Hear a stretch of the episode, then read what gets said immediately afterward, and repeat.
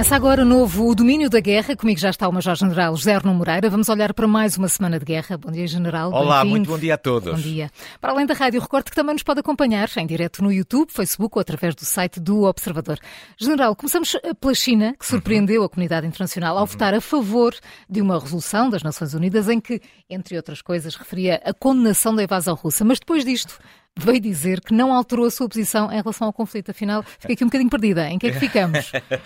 Uh, uh, por momentos até pensámos que a China tinha mudado para o outro lado, tinha atravessado o corredor do Parlamento e se tinha sentado na bancada da oposição. Mas não foi ainda desta. Na verdade, houve uma resolução das Nações Unidas que foi votada e essa era uma resolução que pretendia basicamente incrementar as relações entre as Nações Unidas e o Conselho da Europa. Só que neste texto, no texto que, digamos, alimentava esta resolução, havia uma linha, um parágrafo lá escondido, onde se condenava a agressão da Rússia à Ucrânia. A China leu certamente todos os parágrafos, é?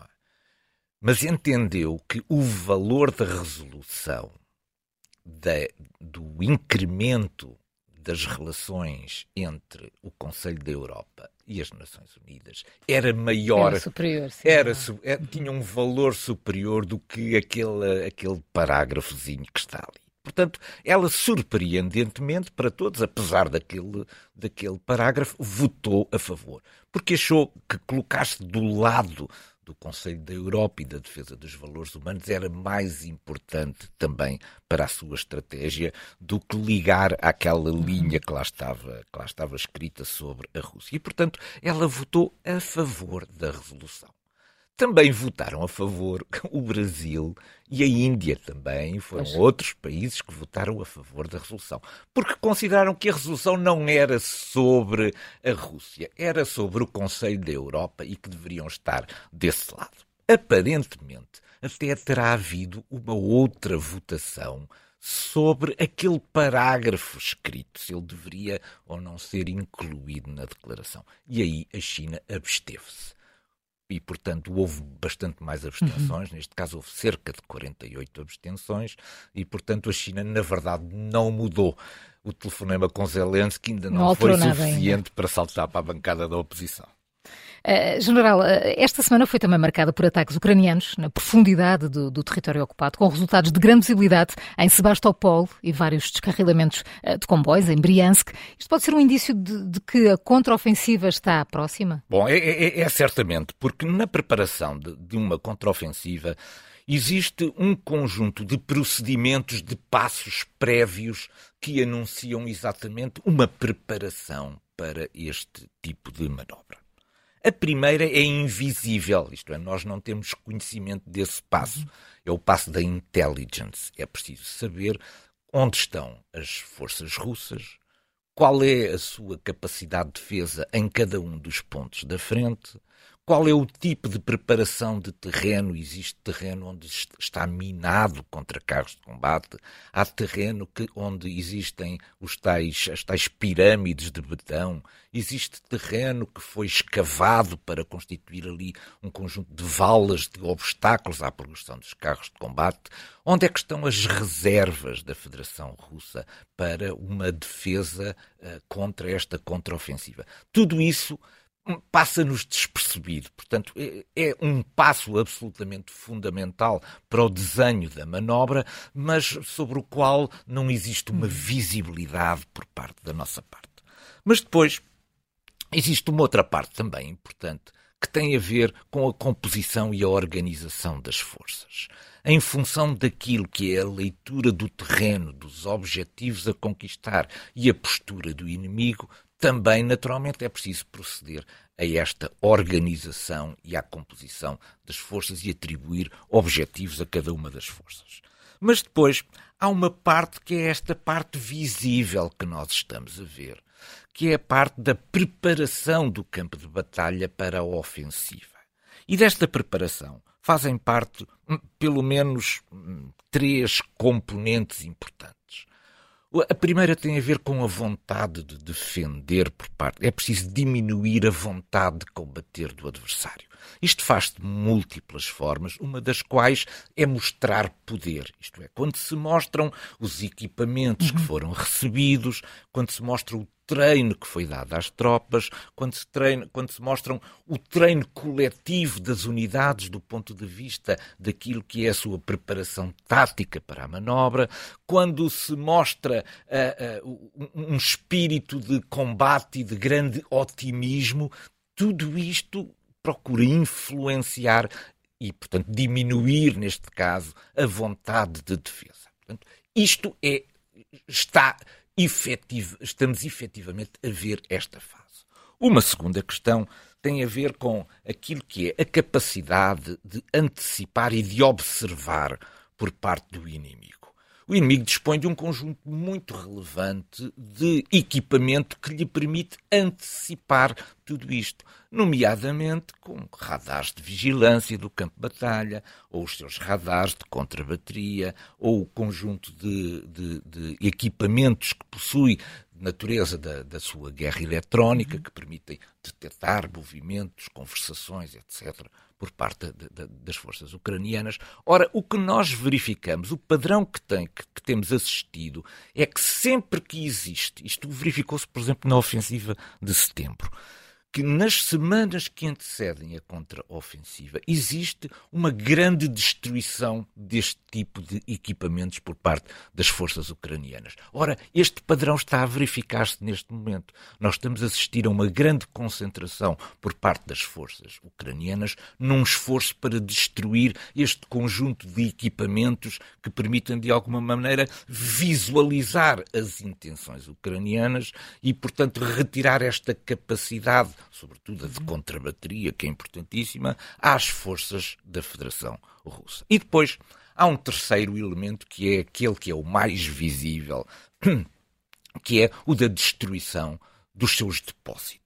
Esta destruição dos seus depósitos e da sua cadeia logística é exatamente aquilo que estamos a, a assistir neste momento. Exatamente. Portanto, tudo aquilo que são depósitos de combustível, ou que são depósitos de munições, ou que são linhas de caminho de ferro através das quais se pode alimentar o sistema logístico são, neste momento, as grandes, uh, uh, os grandes objetivos por parte da, da, da, da, da Ucrânia, no sentido de retirar em cima da hora a capacidade e a disponibilidade da Federação Russa poder utilizar estes recursos em favor de uma defesa mais eficaz.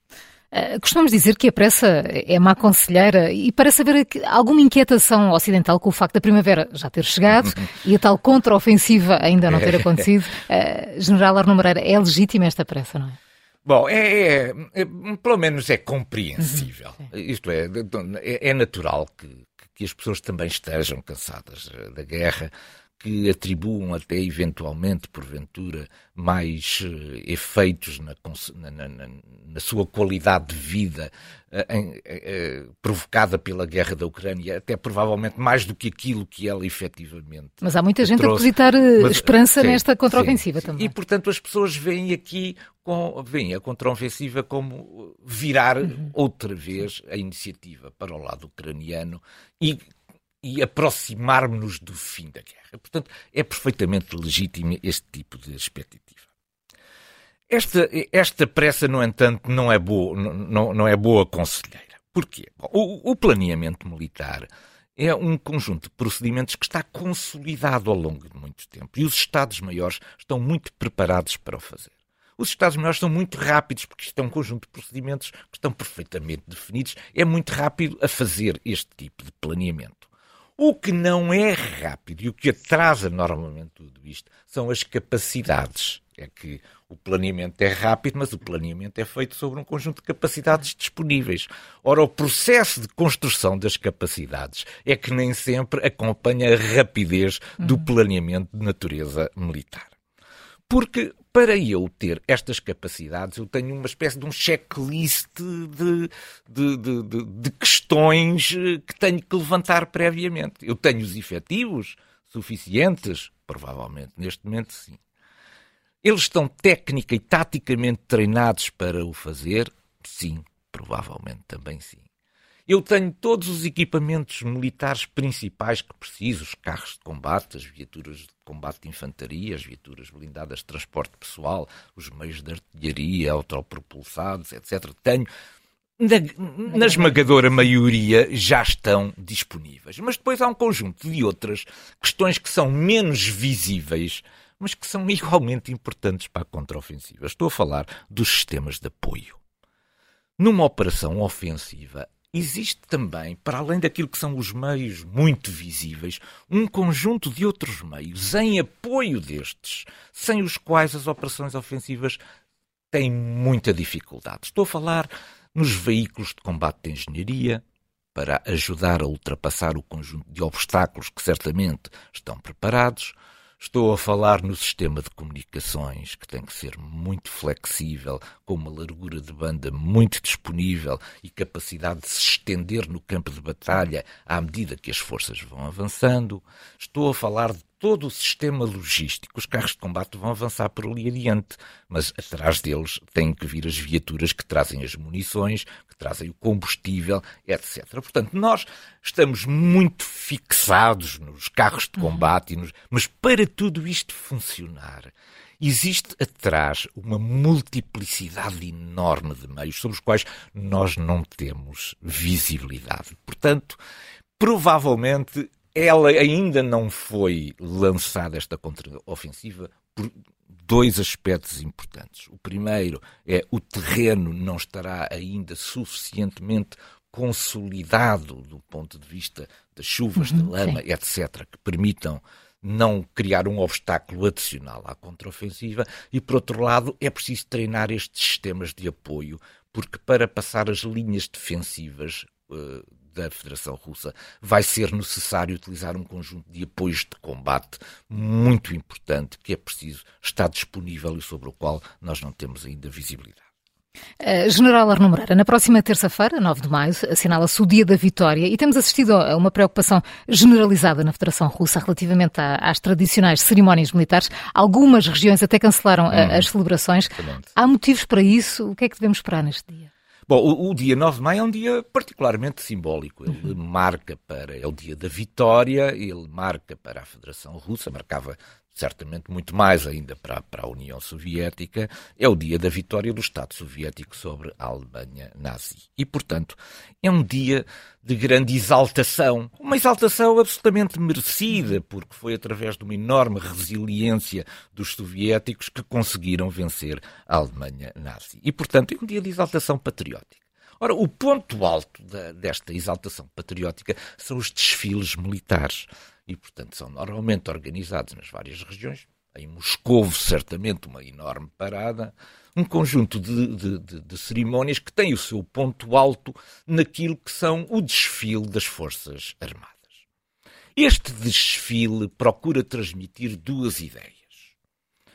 A primeira é uma ideia de força e a segunda é uma ideia de segurança é mostrar às pessoas que nós temos força, e portanto força no sentido de liberdade de uhum. ação, e também segurança, isto é, que as pessoas se sentem protegidas. Ora, o, o problema é que este, estas celebrações do 9 de maio este ano não têm nem força nem segurança. Portanto, aquilo que nós pretendemos pretendíamos transmitir, que a União que a Federação Russa pretendia transmitir, não existe. E não existe do ponto de vista da força, porque a força está empenhada. Há, aliás, aqui um problema gravíssimo de, de transmissão de percepções. Isto é, então, num, num momento em que as forças no terreno se, se queixam da falta de meios, os meios vão ser utilizados em paradas de natureza militar. Uhum. Então não são estes meios que estão a ser pedidos pelos nossos combatentes. Portanto, há aqui uma questão inultrapassável das percepções que pode jogar para os dois lados. Para mostrar força é preciso ter militares disponíveis, mas por outro lado isso vai mostrar que estes meios estão a ser retirados onde eles verdadeiramente eram ser, iam ser precisos. E portanto Isto tem a ver com o primeiro aspecto. É, a parada militar em si constitui, de alguma maneira, uma afronta àquilo que são as necessidades de equipamentos na frente. Mas depois há uma questão de segurança que é muito importante aqui. Porque a Ucrânia também sabe que o dia 9 de maio é muito particular e que há muita gente a observar tudo aquilo que se passa. É um drone que passa numa cerimónia destas, com a bandeira da Ucrânia uh, pendurada, hasteada, tem uma visibilidade diferente daquilo que se passa num no outro dia, dia, no dia, no dia, no dia a dia. E, portanto, este receio de que a Ucrânia também possa aproveitar o 9 de maio para introduzir elementos de desestabilização interna do regime através de uma demonstração de força que não precisa de ser um ataque, pode ser demonstrações como uhum. estas que eu, que, eu, que eu fiz, são pequenas provocações, digamos assim, faz com que haja um, um elevadíssimo receio neste momento relativamente à realização e aos tais objetivos que se pretendem, que é mostrar, por um lado, segurança e, por outro lado, força. É por isso que eles começaram a ser cancelados. Vamos ver se no próprio desfile em Moscou não vai haver também um conjunto muito grande de meios que vão ser retirados, no sentido de não transmitir esta, esta sensação de que os meios não deviam estar em Moscou, deviam estar nas frentes de combate. Vamos à cortina de fumo? A Rússia acusou a Ucrânia de uma tentativa de assassinato de Putin. Houve até fumo a sair da cúpula do Kremlin. É verdade. Há, há, há, mais fumo escondido para além do que podemos ver, general? É, ui, este, este, é, isto é, é matéria que vai dar certamente vai para. Muito, para muitos desenvolvimentos. Porque, na verdade, Há quatro atores que poderiam aqui ter, ter feito a sua intervenção nisto. O primeiro ator são os Estados Unidos, como aliás a, a, a, Federação Russa rapidamente colocou essa hipótese, que se não foram os Estados Unidos, foi pelo menos com a sua, sob a sua direção. Só que, se fossem os Estados Unidos, os drones tinham entrado pelas frestas da janela, não se tinham espatifado no, no, no, telhado. Portanto, se fosse uma operação coordenada, pensada pelos Estados Unidos, os drones tinham explodido dentro do, dentro do, do, do Palácio do Senado e não se tinham espatifado daquela forma de encontro o telhado. Portanto, vamos excluir essa, vamos excluir essa hipótese. Sobram-nos três outras hipóteses. A primeira hipótese é a de que tenha sido a Ucrânia que efetivamente tenha conduzido esta operação. A Ucrânia dispõe hoje em dia de drones suficientemente sofisticados para vencer esta distância muito grande que separa a sua fronteira do Kremlin. Simplesmente não faz sentido nenhum. Não faz sentido nenhum porquê?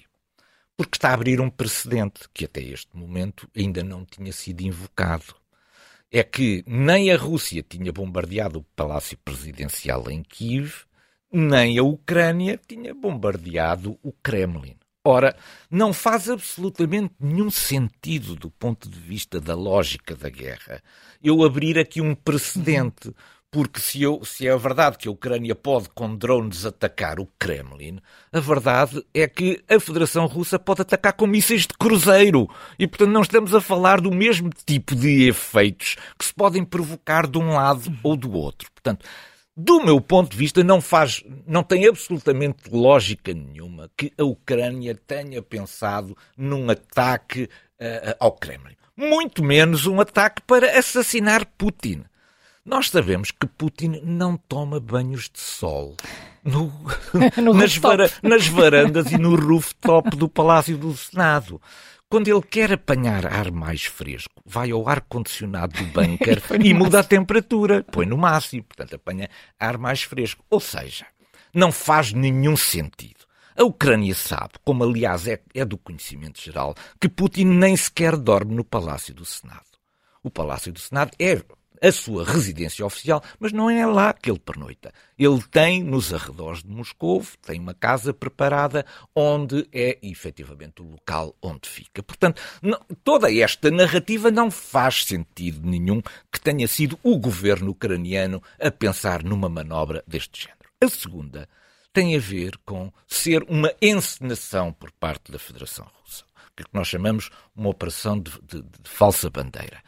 Ora, não, eu não excluo esta hipótese. É claro que a Federação Russa diz assim: ah, mas eu estou a mostrar uma vulnerabilidade.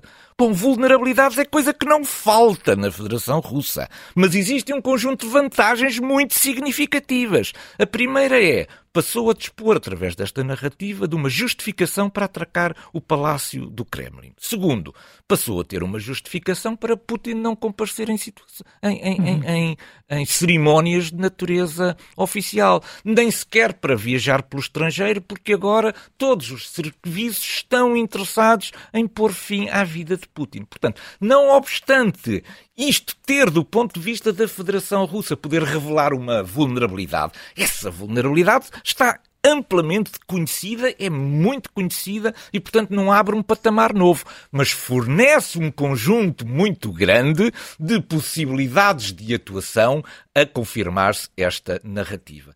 Portanto, eu não excluiria que isto foi efetivamente uma operação de falsa bandeira.